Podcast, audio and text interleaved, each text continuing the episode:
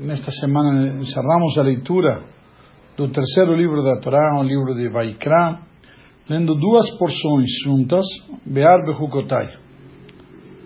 Cabe explicar aqui, inclusive se encaixa direitinho, por que, que juntamos duas porções da Torá. Por que, que temos, no caso, nesta semana, Parashat Bear e Parashat Behukotai, ao ponto que se chamam juntas Bear Behukotai. De fato, nossos sábios estabeleceram o calendário judaico e os ciclos de leitura de Parshiot, assim está trazido no Talmud, que inclusive muitas vezes nós temos necessidade, por assim dizer, de juntar porções da Torá porque determinada paraxá deve ser lida em determinado momento do ano.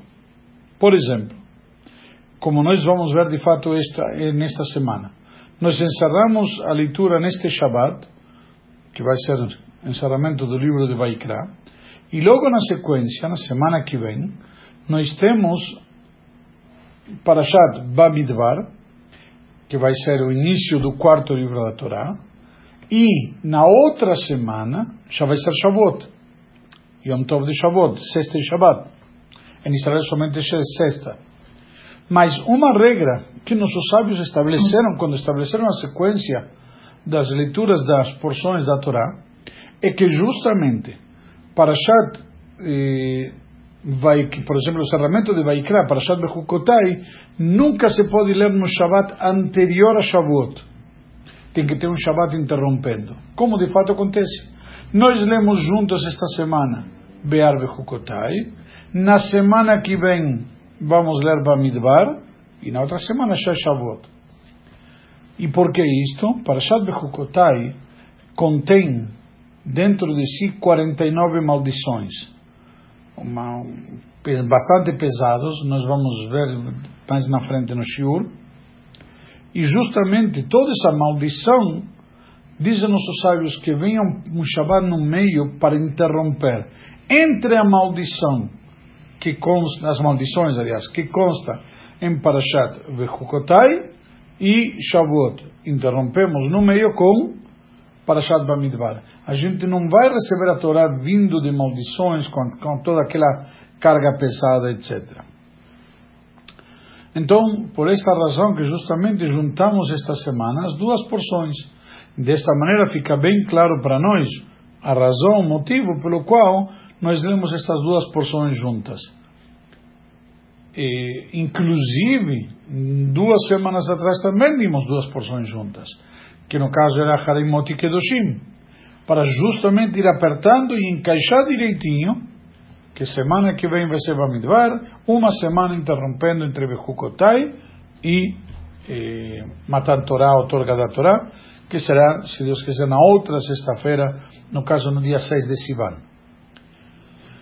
Pois bem, a mesma ideia encontramos, inclusive, como está estabelecido, a leitura de, de as klalotas, maldições na Torá que se leem em Parashat eh, que se repetem lá, é o dobro, 98 maldições, muito mais fortes e mais pesadas ainda que lá Moshe Rabbeinu menciona no livro de Dvarim, e lá também nós lemos, no caso, para Kitavó, sempre, entre aspas, dois Shabbatot antes de Rosh Hashanah. Para quê? Para não entrar no julgamento em Rosh Hashanah diretamente de Parashat Kitavó. Então teremos lá também, no caso, Parashat Nitzavim, que vai interromper, às vezes vai Nitzavim, vai ir junto, depende que dia da semana vai cair o calendário, isso é um outro detalhe que não vem ao caso já mais na para frente, mas deixar somente esclarecido este conceito que se assemelha aqui, principalmente entre Parashat eh, Bechukotai e Parashat Kitavo. Contudo, dá para ver a diferença óbvia, que Parashat Bechukotai são 49 maldições, e para Parashat Kitavó são 98, exatamente o dobro.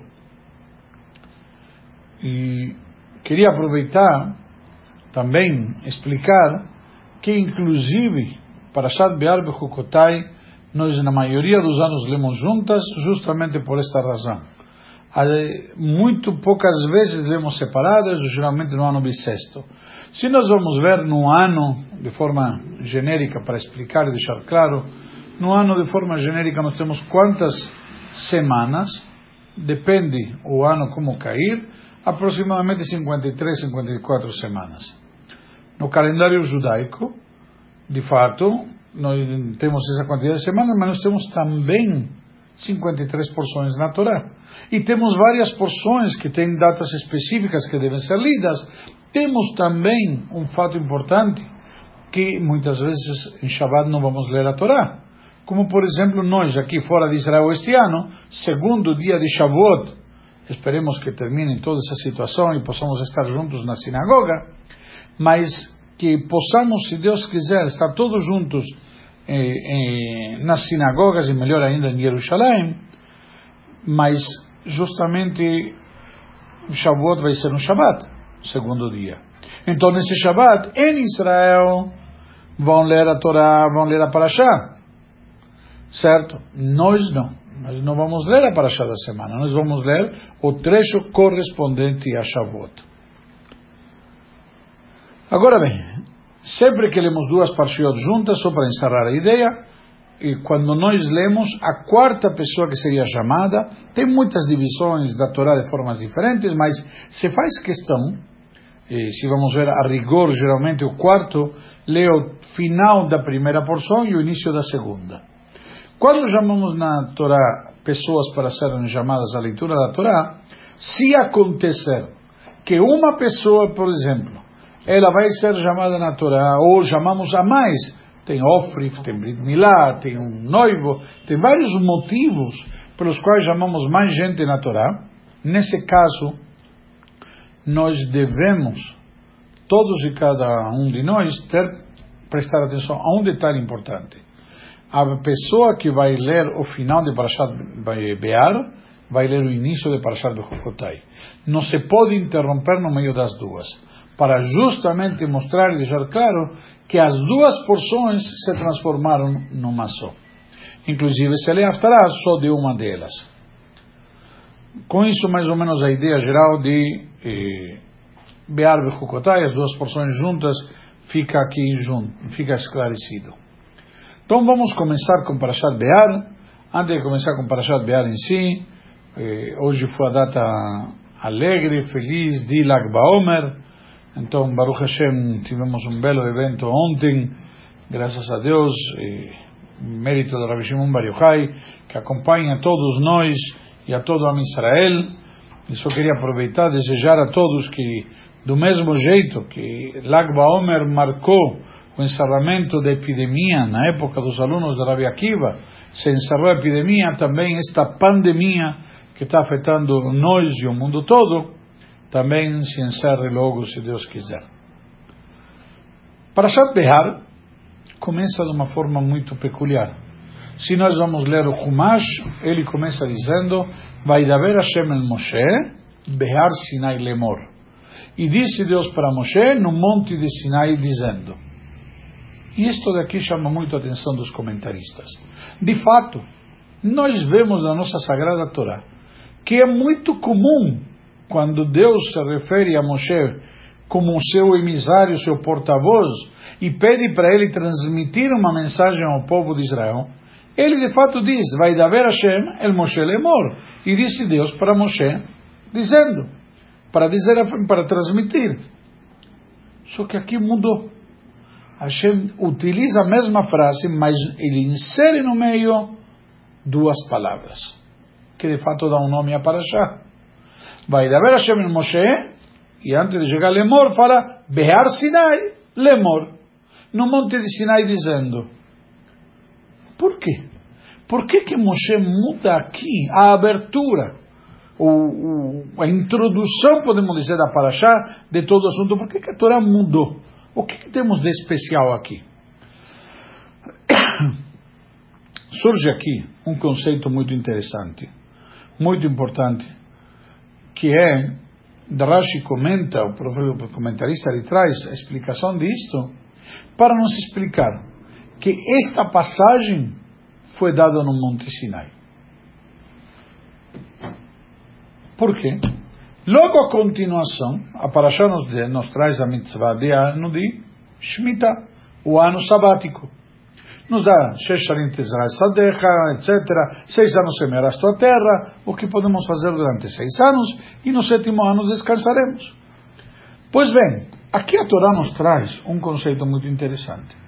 Quando nós vamos trabalhar a terra durante seis anos e sétimo ano descansar, com todos os detalhes como devemos fazer isto, a Torá aqui nos explica, vai até o mínimo detalhe, de tudo que corresponde ao ano de Shemitah. E isto daqui não é repetido no livro Mishneh Torah, no livro de Devarim, Deuteronômio. Vou explicar melhor.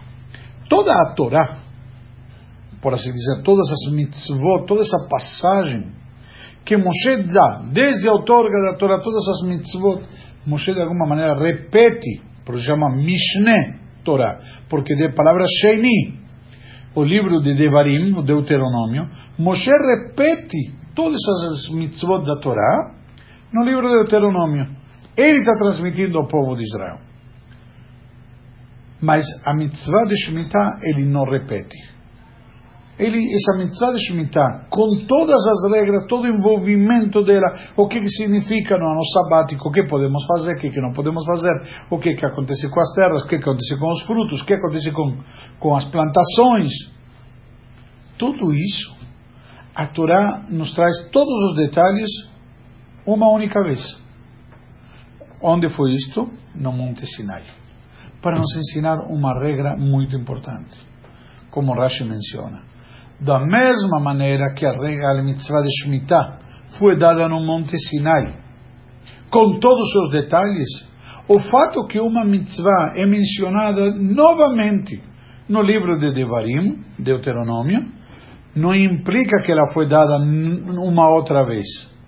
Moshe, no Monte Sinai, recebeu toda a Torá completa, um pacote completo com todos os detalhes, com todas as peças da máquina que vinha lá, a Torá completa, com a Torá oral, com todas as explicações, comentários, detalhes e, e, e exemplos, se é necessário mencionar.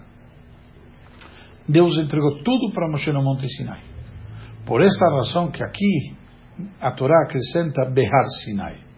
Que do mesmo jeito que a mitzvah de Shemitah completa foi no Monte Sinai, Todas as mitzvot completas foram no Monte Sinai. Eu vou dar um exemplo fácil. Todos sabemos sobre o Shabat, que o Shabat foi de alguma maneira mencionado duas vezes nos Dez Mandamentos. Aliás, uma vez nos Dez Mandamentos, porque os Dez Mandamentos nos aparecem na Torá duas vezes. Uma vez nos aparece na Parashat Itro, no livro de Êxodo, e outra vez nos aparece na Parashat Vaet Hanan, no livro de Deuteronômio. Pois bem, não está escrito Zachor et Yom Shabbat, lembra o dia de Shabbat, e no outro está escrito Shamor et Yom Shabbat, guarda o dia de Shabbat. Pois bem, o que, que a Torá nos ensina aqui? A Torá nos ensina aqui, você poderia pensar que Zahor que uma Shabbat Deus falou numa oportunidade. E numa outra oportunidade ele falou Shamor.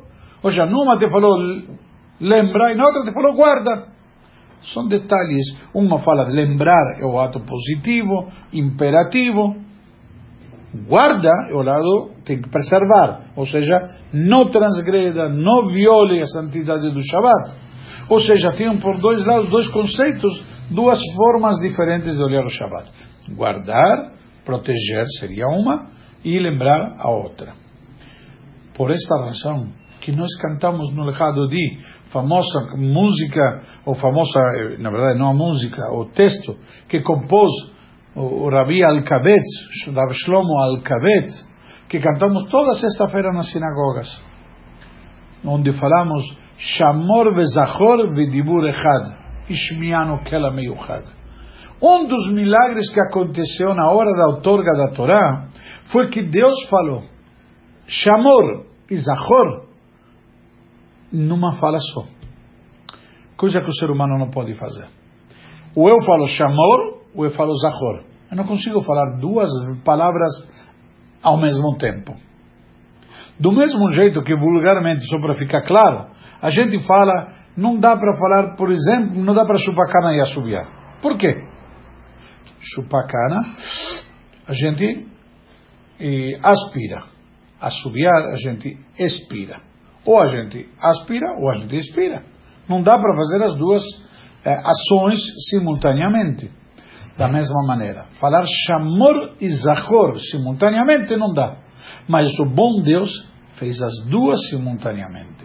Para nos ensinar justamente que as duas valem por igual. Os dois lados têm o mesmo sentido. Eu tenho, por um lado, a obrigação de consagrar o Shabat, e por outro lado, a obrigação de proteger e preservar o Shabat. Por quê? Só para encerrar a ideia.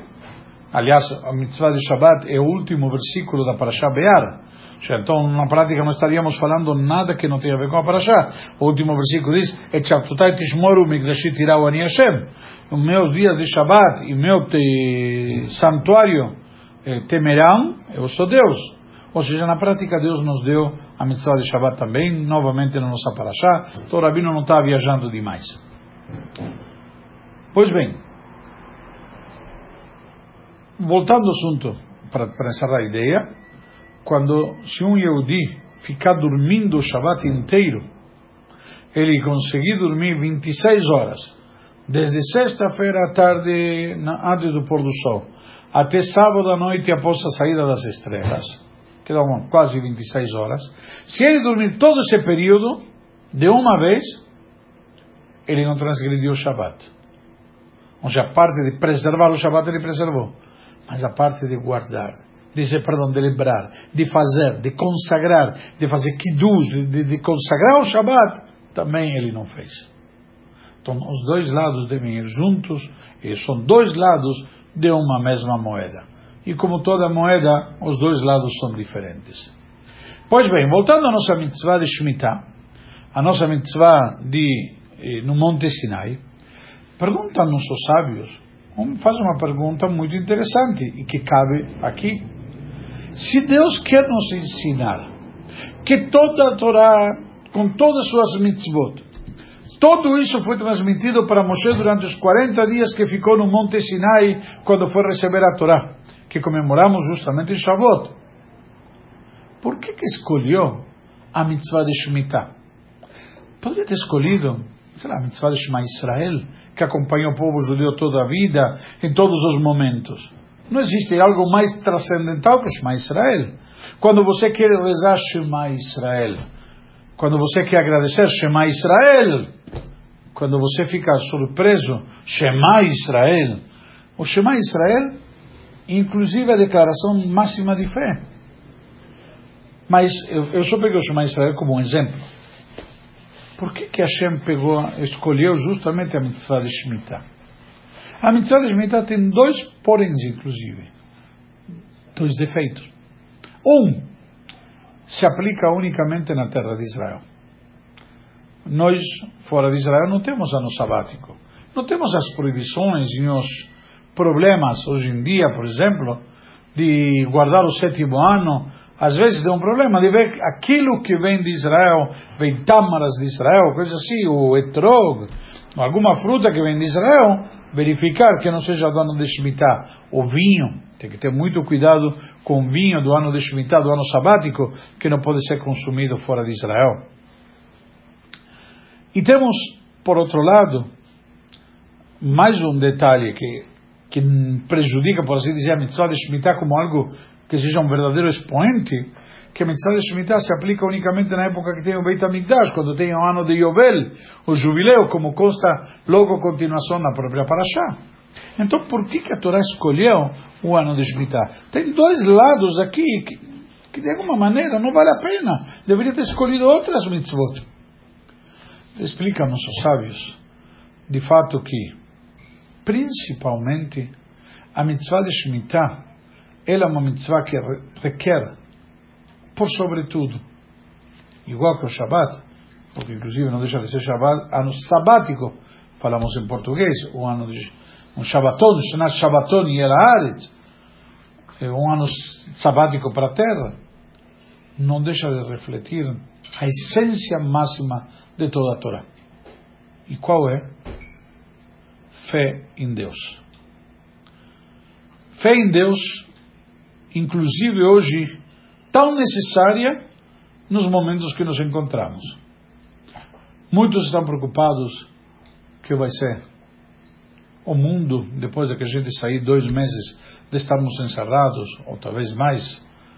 O que vai acontecer com a Parnassá de muita gente, muitos, lamentavelmente, foram muitos, foram muito afetados, alguns ainda serão afetados, enfim. Mas o principal que devemos manter firme e forte é nossa fé na Hashem. É isto que a mitzvah de Shemitah não dá. A mitzvah de Shemitah nos diz: você vai um ano inteiro não vai trabalhar a terra. E na verdade quase dois, porque um pouco antes de começar o sétimo ano e abrange um pouco depois de terminar o sétimo ano. Não vou entrar aqui nos detalhes, mas o que eu quero deixar aqui claro é a mitzvah de Shemitah nos traz e nos requer, nos exige fé em Hashem. A mitzvah de Shemitah, o ano sabático, é um ano de fé. Como nós vemos, como a própria Torá traz. E aqui vamos, vamos vir e perguntar o que que vamos comer no ano sétimo ano e um pouco no início do oitavo, até que vamos plantar e colher? É uma pergunta óbvia, uma pergunta lógica. A gente que sabe, não tachles, não, o que que eu vou comer? Imagina que eu sou camponês e vivo da colheita, então o que que eu vou comer? Vem Hashem e nos promete, claramente na Torá. וציוויתי את ברכתי בשנה השפשית, ועשתה לשלוש השנים. E diz Deus, e eu mandarei a minha bênção. Por antecipação, eu sei, eu vou te mandar a bênção. E no sexto ano, e vai fazer para três anos. Para que o sexto ano inteiro tenhamos, para o sétimo ano e para o oitavo ano, até vamos colher do oitavo ano. Sim, senhor. A mitzvah de Shemitah, a mitzvah do ano sabático, ela envolve a essência de toda a Torá independentemente se se refere à época que temos o Beit HaMikdash o, o ano do jubileu, independentemente se afeta somente a terra de Israel, afeta todos e cada um de nós, a ver até que ponto temos fé de verdade. Muitos falamos de fé. Lógico. Fé em que? Nos bens? Fé em que? Nos depósitos? Nos, nos estoques que temos, na, na, na, nas reservas. Shemitah é uma decisão que você faz porque você acredita em Deus. O ano sabático, igual que o Shabat.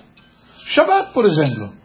Uma pessoa está preocupada com o sabático e ele simplesmente, por causa do ano sabático, ele não pode colher alguma desculpa que tocou meu telefone e complicou um pouco. Mas se por causa do ano sabático, ele simplesmente não, do Shabat, por causa do Shabat, ele não pode trabalhar e vai ter prejuízo na sua empresa, que é o dia que mais gente tem no shopping, etc. Vem a Torá e te diz, confia e acredita em mim. Acredita em Hashem. Hashem, ele que manda a Parnassá. E ele vai te mandar a Parnassá na sexta-feira, no domingo. Hashem, e essa é a mesma questão de fé.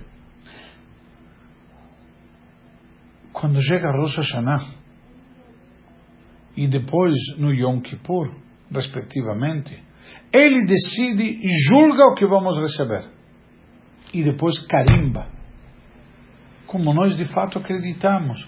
Que Deus em Rosh Hashanah ele kotev, o Yom, Yom Kippur, chotem. Não escreve e outro sela.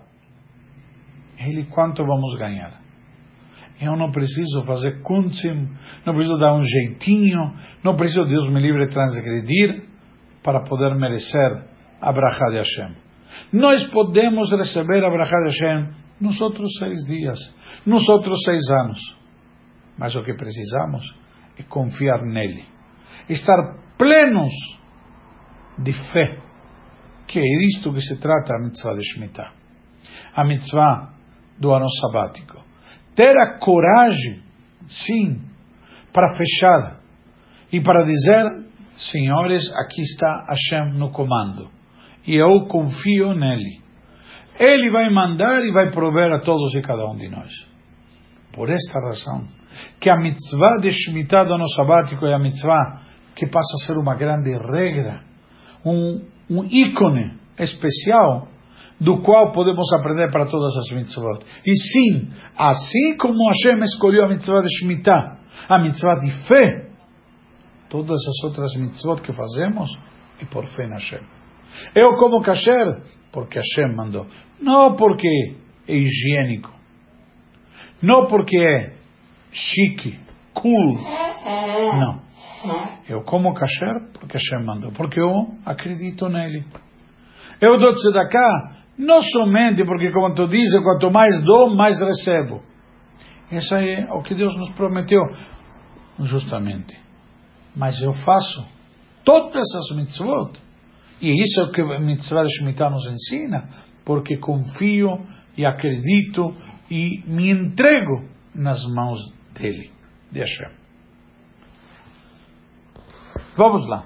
Tem várias outras opiniões e explicações porque justamente a mitzvah de Shemitah, eu, eu, sou, eu escolhi essa aqui, na verdade, o Rebbe que traz, mas tem, tem várias outras, e por que justamente a Torá escolheu a mitzvah de Shemitah, eu, inclusive, eh, quando, como se traz em relação ao Shabbat, que é ano de Shemitah, como diz que Hashem abençoou, então traz brachá, a mitzvah de Shemitah traz brachá, uma vez que Hashem abençoou, então eles escolheram qual o protótipo, o protótipo da, da, da mitzvah que traz brachá.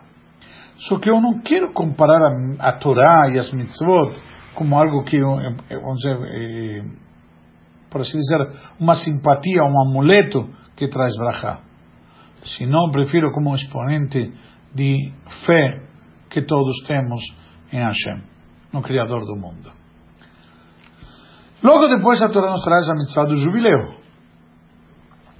Aliás, no ano de Shemitah, algumas coisas práticas para nós, como falamos que não se pode consumir nada que produziu a terra de Israel nesse sétimo ano, e, de fato, eh, ter cuidado com o vinho, e, de, de, fato, eu, por exemplo, aqui já no Brasil já ganhei uma garrafa de vinho de ano de Shemitah, e está guardada. Algum dia, quando for para Israel, tenho que levar de volta para beber lá, porque não se pode usufruir do produto da terra de Israel fora da terra de Israel. E uma outra, a mitzvah do jubileu, e outra mitzvah importante, que o ano de Shemitah cancela as dívidas. E, só para deixar claro, nossos sábios, de alguma maneira, deram um jeitinho. A Torá dá força nossos sábios e eles deram um jeitinho, como diríamos no, num bom português, só que eu quero esclarecer que não é um jeitinho. Eles deram um jeitinho a favor do povo. Tem um conceito chamado prusbul. Prusbul é o documento ou uma declaração que se faz na frente de um tribunal, onde a pessoa transfere todas as dívidas para o tribunal. O que que cancela o ano sabático são as dívidas particulares. Então, uma coisa interessante, quando uma pessoa tem uma dívida particular, ela vai se cancelar. Então, nossos sábios fizeram um jeitinho. Qual o jeitinho? Que, transferindo as dívidas para o tribunal, as dívidas são do tribunal, automaticamente não se cancelam. E a pessoa vai poder cobrá-las sempre que quiser. Só que eu quero esclarecer um ponto importante aqui ouvinte que está ouvindo esse shiur, ele pode pensar, puxa vida, olha a ganância. Olha o que nossos sábios fazem para que a pessoa possa emprestar dinheiro. Então, quero dois detalhes importantes aqui. Primeiro, se vamos olhar um pouquinho mais na frente, na própria Paraxá, está a proibição de cobrar juros. Então, não se trata aqui de ganância. Se trata aqui de bondade. Só que acontece se eu não criava de alguma maneira esse artifício que o credor pudesse sempre cobrar a dívida, o que, que ia acontecer? Que as pessoas que tinham condições não iam emprestar, sob risco de levar calote. A pessoa vai dizer: Olha, chegou o sétimo ano, não tenho como te devolver, lamento muito, muito obrigado. Então, peraí, eu não sou bobo, Eu não te dei o dinheiro de presente, eu tentei te ajudar. Te dei um empréstimo. E um empréstimo pelo qual não estou esperando juros, nem ganância, nem lucro nenhum adicional. Só fiz para te fazer um favor. Então, não sou sábio, o que, que vai acontecer? Eu não vou te emprestar. Eu não vou correr o risco de que você demore para me pagar, aí chegou o ano de Shemitah, o ano sabático, e então você não me devolve. Então sabe o que? Eu não te empresto. Na prática, nossos sábios estabeleceram este, estas leis para beneficiar o necessitado. A pessoa que precisa pegar o empréstimo, para ela poder pegar o empréstimo e de alguma maneira garantir ao emprestador do dinheiro, de fato, que ele vai receber de volta. Ah, vai ter o sétimo ano. Dimos um jeitinho. A gente fez, como a Torá deu o poder aos sábios, deu um, criou esse processo chamado Prusbul, e de fato, com o Prusbul, garantimos que ele poderá, através do tribunal, cobrar essa dívida e ela não é cancelada e ninguém leva aqui calote. Queria aproveitar, inclusive, a Torá nos traz lotiten, kaspecha lotiten beneshech, ou betarbid lotiten ochlecha. A Torá proíbe dar o dinheiro com juros, o betarbit, com acréscimos, não dá comida. Vemos aqui que utiliza uma linguagem diferente. O Talmud explica por uma questão de beleza para diferenciar eh, de que tipo de empréstimo estamos falando. Porém, nossos sábios explicam que o sentido é o mesmo e que a proibição de juros, a Torá nos está explicando que se aplica não somente ao dinheiro, sino a qualquer coisa. Se eu te emprestei uma dúzia de ovos, você me devolve uma dúzia de ovos. Se eu te emprestei 19 ovos, não adianta você me trazer uma cartela de ovos, que talvez mais fácil, foi lá, comprou uma cartela e me trouxe, uma vez que na cartela tem 30 ovos, e vai ter 11 ovos de juros é proibido pela Torá. Mais ainda, vamos entender até que ponto chega isto e faço questão de esclarecer, porque muitas vezes as pessoas erroneamente falam que a Torá, o judaísmo é muito ganancioso, usura, ágio, agiotagem, juros. Não. A Torá proíbe todo e qualquer tipo de juro, ao ponto que se quando eu te emprestei um dinheiro e você pegou ele, quando me devolve, não pode sequer me dizer obrigado. Por quê? Este obrigado é a mais do dinheiro. Eu te dei 100. Você me devolve 100 e um obrigado. Esse obrigado é chamado de avak revit. Uma poeirinha de juros, como se fosse algum restinho de, de, de juros, o que também estaria proibido por nossos sábios. Os nossos sábios foram cautelosos, cuidadosos e de alguma maneira evitaram que a gente viesse transgredir a nossa sagrada Torá. E aqui eu quero aproveitar um detalhe interessante. Quando a Torá nos fala dos juros, da cobrança dos juros, a Torá vem falando já no versículo anterior, estamos falando no Levítico capítulo 25, e a parte dos juros está no versículo 36, mas no versículo 35 a Torá nos diz: que falir o teu irmão e aí ele precisar estender a mão, e você o segurará. Gervetoshav, vachai. O teu estrangeiro, teu habitante, teu cidadão, e ele viverá contigo. O que, que a Torá está nos ensinando aqui? Eu quero trazer para frisar o que falamos, que todo o intuito é ajudar. Bechiamur Achicha. A Torá chama ele de teu irmão. Quando estamos falando de outro Yehudi, ele é teu irmão. Não é o teu próximo. Nós temos a mitzvah de amar o próximo, como vimos na Torá duas semanas atrás. Ama teu próximo como a ti mesmo. Mas a Torá está dizendo que o próximo é teu irmão. O próximo não é teu vizinho. O próximo não é um colega, é teu irmão nós devemos olhar a cada Yehudi como um irmão e estender a mão quando ele está precisando. Mais ainda, diz o nosso sábio da expressão que diz aqui, o Matai Adov Rezak Tabo, e ele estendeu a mão e você segurará ele. diz que eu tenho que esperar que ele caia. Eu tenho que tentar ajudá-lo, ir ao auxílio dele, ir ao encontro dele e ajudá-lo quando ele está estendendo a mão. Quando estende a mão? Quando está prestes a cair, quando está caindo, não quando já caiu. Quando já caiu, o que, que ele faz? Vamos analisar todos nós se tivéssemos caído. Ao contrário, baixamos as mãos para dar um pouco de impulso e nos ajudarmos a levantar. E às vezes nem conseguimos nos levantar. A Torá nos diz: não devemos esperar que ele caia totalmente. Vamos ajudá-lo antes dele cair. Por isso, que inclusive nas leis de Tzedakah, diz, antes de, de emprestar para alguém, eventualmente, ou dar uma esmola, empreste. Ajude ele a se erguer. Não temos que esperar que ele mereça ou precise de tzedakah. Muitas pessoas têm a filosofia de não faço negócios com amigos, não faço ou com familiares, ou não empresto dinheiro para amigos e familiares. Bem, a Torá diz, ele é teu irmão. E você deve ajudá-lo, deve estender a tua mão, deve sustentá-lo, segurá-lo, ser um apoio para ele e não deixá-lo cair. É melhor emprestar do ter que dar. Tem gente que diz, olha, eu prefiro dar, pelo menos não tenho expectativa que me devolva, olha, te dou aqui 10, não me, não me atrapalha. Melhor emprestar 30. Logicamente que corremos o risco de ter um prejuízo de 30, que é maior do que um prejuízo de 10. Mas é isso que Hashem espera de nós. É isso que Hashem quer de nós. Justamente hoje estamos vindo do dia de Lag Omer, onde faleceram os alunos de Rabi Akiva, por quê? Porque não havia respeito um por outro.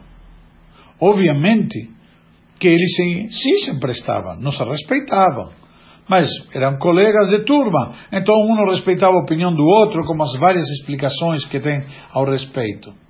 Vem aqui a Torá e nos diz, não somente você deve respeitá-lo, você deve sair ao encontro dele. Você deve estar pronto e prestes a ajudá-lo. Oh. Eu sempre tenho um problema com esse vídeo aí. Vamos continuar um pouco mais.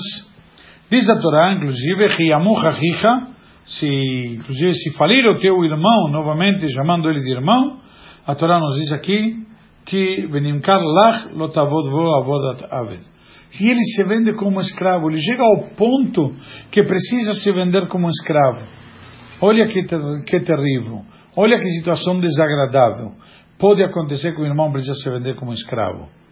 Se ele chegou neste ponto, a Torá diz,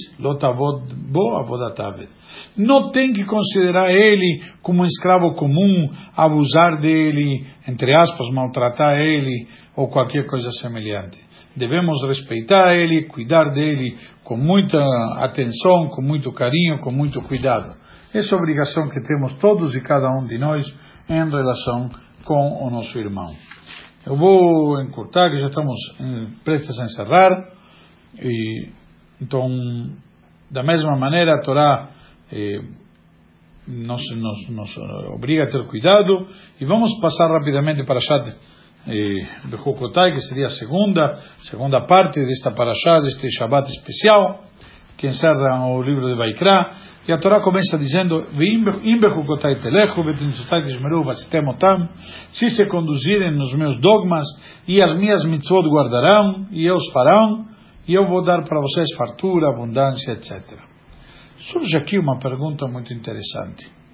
Por que, que a Torá diz Imbekukutai telechu, vet mitzotai? Se vão se conduzir na minha, eh, na minha, nos meus dogmas e vão cuidar, vão guardar as minhas mitzvot, os meus preceitos. É a mesma coisa, os dogmas, os preceitos. É verdade, são dois tipos diferentes de mitzvot. Uma são alógicas, que são os dogmas, é um dogma, tem que aceitar como ele é, e outro é do jeito que vem, que seria, e outro é lógico, que são mitzvot lógicas, que são racionais. Certo? E a Torá compara uma com a outra. Está dizendo que devemos cumprir tanto um quanto a outra. Essa é uma explicação. Mas Rashi vai um pouco mais fundo, por incrível que pareça, ele diz: Imtiu amelim batorah que sejamos dedicados ao estudo da Torá.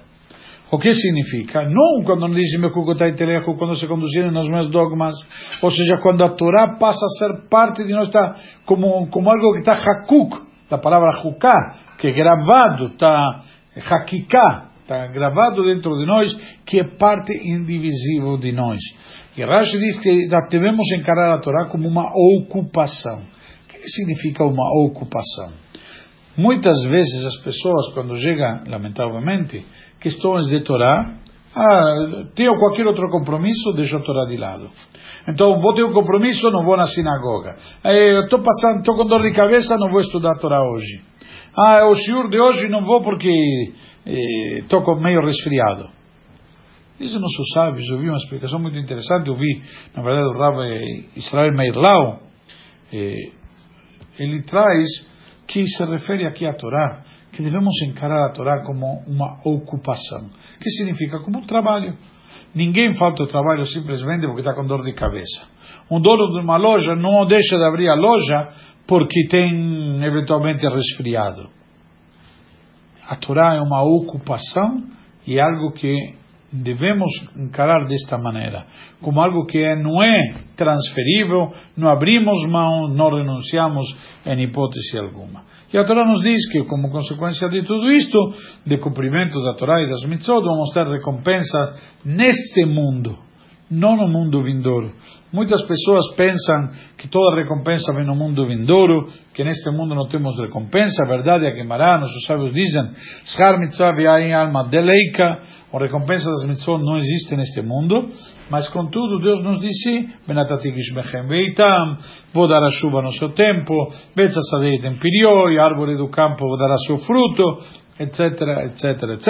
Já vemos uma série de recompensas que a Torá traz aqui, brachot, como vemos claramente todos esses primeiros versículos do capítulo 26 de eh, Levítico.